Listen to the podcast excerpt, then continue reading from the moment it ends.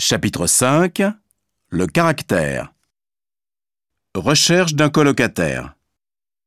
Qui va venir habiter avec nous? On a vu François, Virginie, Marie, Olivier et Véronique. Maintenant, il faut choisir. Comment tu trouves François? Moi, je le trouve sympathique. Oui, c'est vrai. Il est gai et dynamique. Mais je trouve qu'il est trop nerveux. Je préfère Virginie. Elle est gentille et très calme. C'est important pour vivre ensemble. Et puis elle est courageuse. Elle travaille beaucoup pour avoir son diplôme. Hmm, tu as raison. Mais je trouve Virginie trop timide, pas très naturelle et peut-être pas très franche.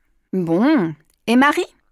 C'est une fille ouverte, drôle, un peu extravagante. Oh, beaucoup trop à l'aise. Elle est bavarde et égoïste. Elle parle tout le temps d'elle. Elle ne me plaît pas du tout. Non, pas Marie. Et Olivier, qu'est-ce que tu penses de lui? Beau garçon, c'est vrai. Et intelligent. Mais pas assez sérieux.